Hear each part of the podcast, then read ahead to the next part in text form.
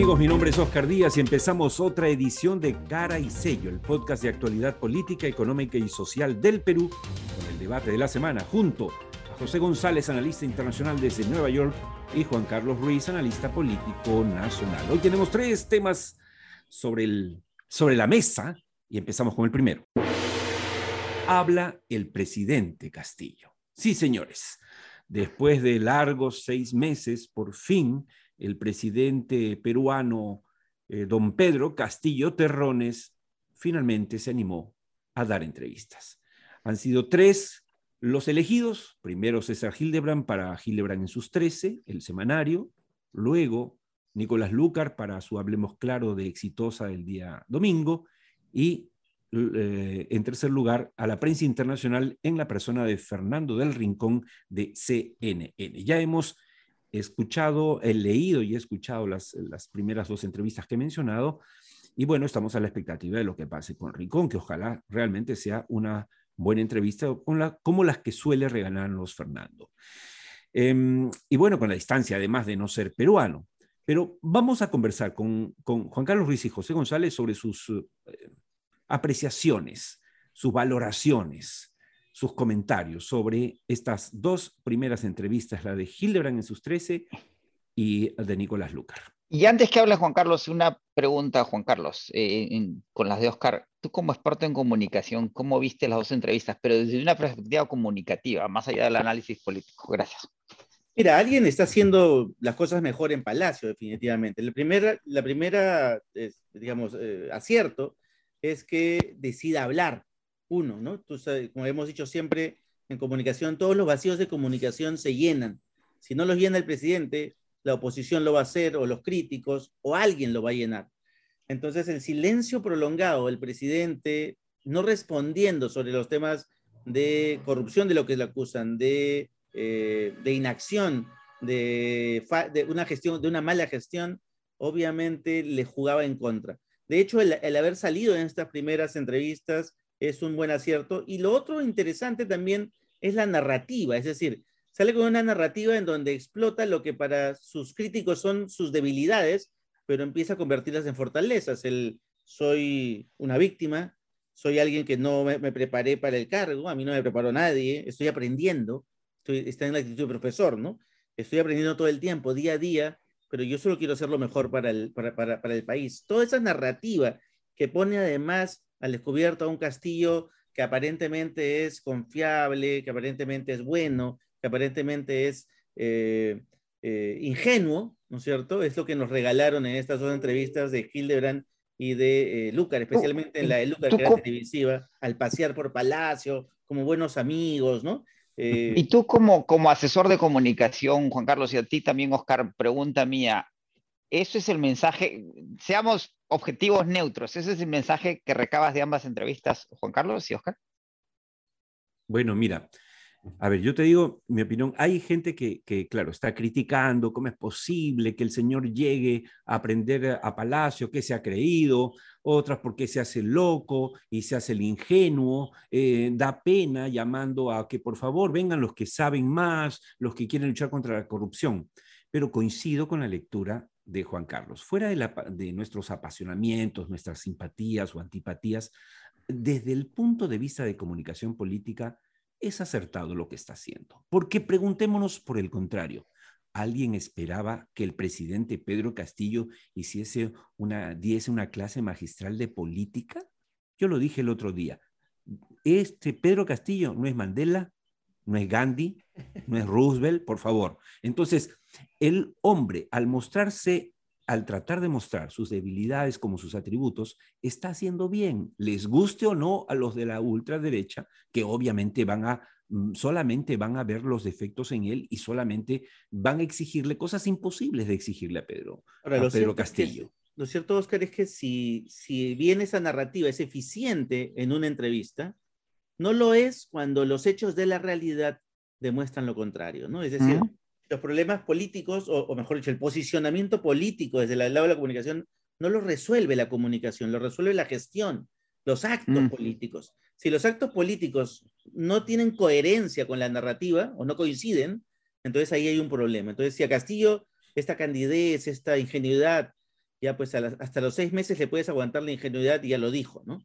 Pero este recurso no le va a funcionar. habría, habría, que ver, Juan Carlos, si, si esta entrevista es ese, punto de ruptura, ¿no? Eh, creo que también ahí la tolerancia es parte de, de, la humanidad, de, ser, de tener algún nivel de humanidad, y son esos seis meses. Estamos en el corte, ¿no? En todo caso, claro, claro. Asumió, asumió, la presidencia el 28 de julio, y, y un punto muy breve, Oscar, eh, y es que los dos entrevistadores, César Hildebrand y Nicolás Lucar, no, no son, creo que no capitalizaron la entrevista por, por los estilos de cada uno de ellos, de cara a un entrevistador además que, que tiene, que no es el entrevistador ideal para alguien como, como, como Hildebrand, que siempre se lució con, con Bedoya Reyes, por ejemplo, o, con, o con Nicolás, que, que fue eh, digo, creo que, que, ambos entrevistadores estaban pensando más en ellos mismos en cierto sentido que en el entrevistado. La candidez a veces suma. Y tú que has sido un entrevistador televisivo por, por décadas, Oscar, sabes, o sea, suma entrar al universo del entrevistado, no al propio, ¿no? Bueno, además, la, la, única entrevista es realmente la de Hildebrand, la otra es una conversación donde Lucas lo que ha querido decirle a todos es, oye, mi pata es Pedro, el, el presidente es mi pata. Ahora, les pregunto brevemente, brevemente antes que se nos pase. entrevista, ¿no? pero Les, pregunto ambos como, como asesores en comunicación, ¿esa informalidad de Lucar está bien? ¿Funciona? ¿Es correcta? O sin ser formales, ¿no? Sin, sin pecar de... Está bien si, si, se dedica a la consultoría, ¿no? Porque ahí mm. sus clientes van a decir, ah, sí, cercano al presidente, entonces nos puede conseguir alguna reunión. Pero si se dedica al periodismo, creo que no, ¿no? ¿No? No, y además, eh, algo que eh, yo puedo decir ahora, digamos, en los talleres de media training que doy dentro y fuera del Perú, eh, yo nunca, sugiero que se hablen de tú con el periodista, ni que el periodista le hable de tú. ¿Por qué? Porque hay una distancia que hay que tratar de mantener justamente para que puedas, que te permite hacer las preguntas que tienes que hacer. Y voy a dar el ejemplo. Yo posiblemente me tuteo con la gran mayoría de políticos que, están ahora, y, eso fuera de cámaras, pero no se me ocurre ni un minuto tutearlos frente a cámaras para, para hacer parecer ante los ciudadanos como un hombre pues, que se tutea con el poder. Eso es absurdo. Lo mejor es eso, pero eso, eso mejor es bueno para el periodista para hacer sus preguntas y también para el entrevistado, para que también eso le sirva como un dique de contención ante cualquier falta de respeto o, agresión innecesaria del periodista. Y acá la rompieron los dos y perdieron los dos porque lo que se vio es un cherry, ¿no es cierto? Es un publi eh, y de periodismo. Ahora, respecto para terminar con lo, de, lo que hizo Hildebrand, mm, no es el Hildebrand de siempre, eh, el que conocemos, le perdonó la vida un montón de veces, pero ciertamente por lo menos cumplió en forma lo que debe hacer un periodista. ¿Qué hace? Cuando tú sabes que, el, por otro lado, tienes un hombre que no tiene grandes calidades y cualidades y no tiene, digamos, eh, los argumentos. La pregunta es, es la parte de la respuesta. Eso la gente a veces no lo entiende. Yo como entrevistador sí lo digo. Eh, cuando uno tiene una Marta Chávez al frente, no espere pues que Marta Chávez reconozca que Fujimori robó, ¿no es cierto? Y que mató. No, no, pues. Entonces, en la pregunta, y si ustedes leen la entrevista de van a ver que él, por ejemplo, hace un repaso en una pregunta de todas las promesas que el presidente dio y de las cuales no cumplió ninguna, cero. Pero ya en la pregunta está la respuesta. Pero con eso, permítanme pasar al segundo tema. El Estado y el derrame, hablando de gestión, de lo que decía Juan Carlos. Señores, hace más de una semana hubo un derrame serio que empezó en la versión de la empresa Repsol en supuestamente de seis barriles que se convirtieron en seis mil, que ya yo dudo si son seis mil o dieciocho mil. Se habló de dos metros de, de distancia y resulta que son kilómetros, 700 kilómetros. Es decir, es una irresponsabilidad, pero más allá de, los, de, la investigación que tiene que darse, las multas que se tendrán que presentar, como fue en el escándalo del derrame también inmenso, el, desastre ecológico del, de British Petroleum en el Golfo de México, que cambió la historia de la legislación ambiental en los Estados Unidos a partir de ese hecho, bueno, uno espera que el Estado, teniendo además a Castillo y teniendo además a la premier Mirta Vázquez, ambientalista, ¿no es cierto?, convicta y confesa, que están pasmados solamente mirando cómo eh, eh, se, se, se, pierde tiempo y cómo se mece al país para dar una solución a este problema. ¿Qué dices tú, José González? No, eh, como señalas, el, tema del Golfo y el Exxon Valdez en Alaska, que, en donde fueron, eh, hubo acusaciones penales por lo del Exxon Valdez cuando se demostró la negligencia. Y no solo es la, pasividad de una, de una eh, primera ministra encargada del tema y de un presidente que debería ser un poco más activo. Ahí venimos a los, a, las, a, los, eh, a los pasivos que tiene el presidente en, en, la forma de su liderazgo, sino la actitud displicente, Oscar, eh, de la compañía causante, responsable, operadora, que es pagada por el Estado o por un negocio concedido por el Estado, eh, que, que, no asisten sus funcionarios al, al, Congreso el, director de la compañía no parece asumir ninguna responsabilidad, la vocera dice una barbaridad tras otra y, todo pareciera eh, que, no le afecta a nadie. Y la Marina de Guerra del Perú, que debería tener una actitud un poco más proactiva, agresiva al respecto, es como una lavadera de manos de lo que tú señalas, muy parecido a lo de Exxon Valdés, muy parecido a lo de BP en el Golfo, en donde debería haber mucha más proactividad. El daño ecológico puede ser muy grande y en estos casos lo que, lo que toma es la sinceridad y la responsabilidad. Eh, creo que, que a ese nivel darle y darle al presidente, a su liderazgo, para bien o para mal, no contribuye a reacciones de cara a situaciones como la que como la Ahora, Juan, Juan, Carlos, para tu turno, algo que a, mí me preocupa genuinamente es que eh, he escuchado ayer con atención la entrevista a la primera ministra. Yo esperaba que ayer por lo menos, aunque sea una semana después, reaccionara. Y se han quedado en el tema de vamos a esperar los informes, vamos a ver si los multamos, vamos a ver si los demandamos, pero todo en futuro, cuando el presente es el preocupante. Desde hace una semana que no se ha atacado seriamente, ¿no es cierto? No se, no se sabe que se haya contratado a ninguna empresa transnacional experta en, en estos desastres para, para corregir, para eh, salvar, para contener, y la marea negra se sigue, sigue paseando por, gracias a la corriente de Humboldt, hacia el norte del Perú, ya pasó Chancay. ¿Tú qué opinas sobre esto? Es correcto. Eh, y, claro, lo que más preocupa de esta inacción que puede ser entre la, entre la provocación, como decía, de esa presión sobre el Estado, diciéndole, eres inepto, eres inepto, eres inepto todo el tiempo, hace que el Estado se vuelva inepto, pues no es una profecía autocumplida. Pero sí es cierto, sí. Eh, no es posible que, que las 20 playas que ya están comprometidas con este derrame sigan contaminándose, sigan muriendo especies, siga afectando la actividad productiva y no hay, y tú no, no notamos hasta ahorita, como tú dices, Cero. una del Estado, a pesar de que hay, y ahí sí el Congreso está ejerciendo su control político diciendo, oye muchachos, este, reaccionen, ¿no? ¿Qué vamos a hacer? O sea, la, la, multa no importa, ahorita hay que atender a la gente, ahorita hay que resolver el tema que no se siga contaminando, o sea. Exacto, que no se extienda la marea. Ahí, perdóname, José, ¿no hay acaso empresas en el mundo expertas en, en solucionar estos temas?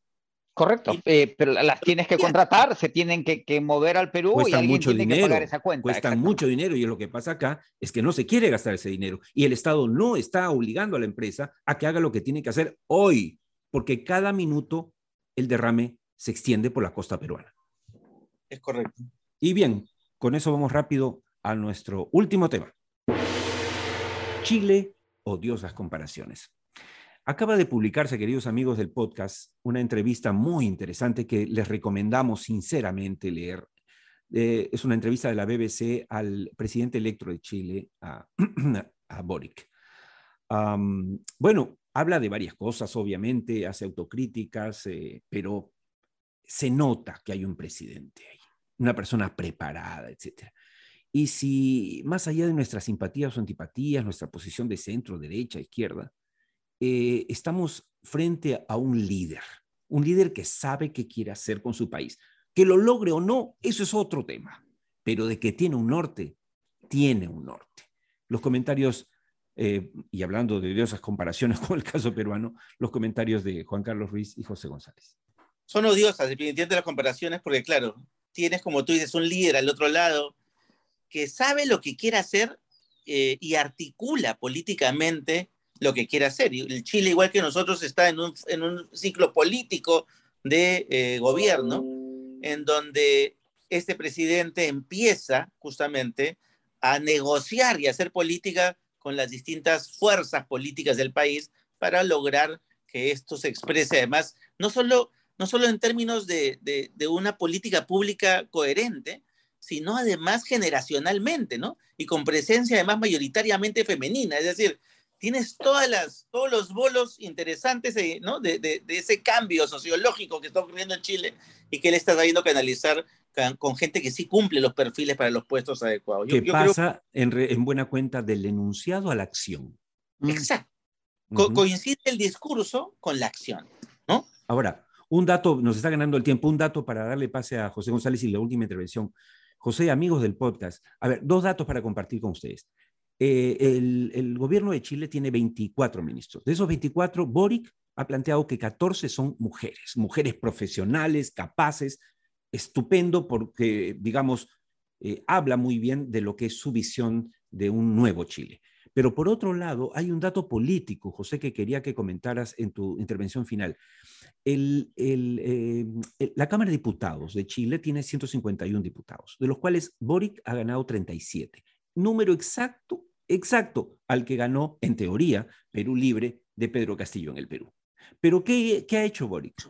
A la hora de conformar su gabinete, ha llamado a siete independientes y ha llamado a la coalición del otro lado que también lo ayudó en su momento. ¿Para qué? Para tratar de hacer efectivamente un gobierno de ancha base y además para asegurar el apoyo en el Congreso. Así se hace política. Y es lo que hemos estado diciendo aquí en el podcast desde que ganó Castillo, que Castillo tenía que tender puentes con los opositores Claro, no con Keiko ni los fanatizados de Avanza País ni Renovación, pero con los otros sí, ¿o no, José?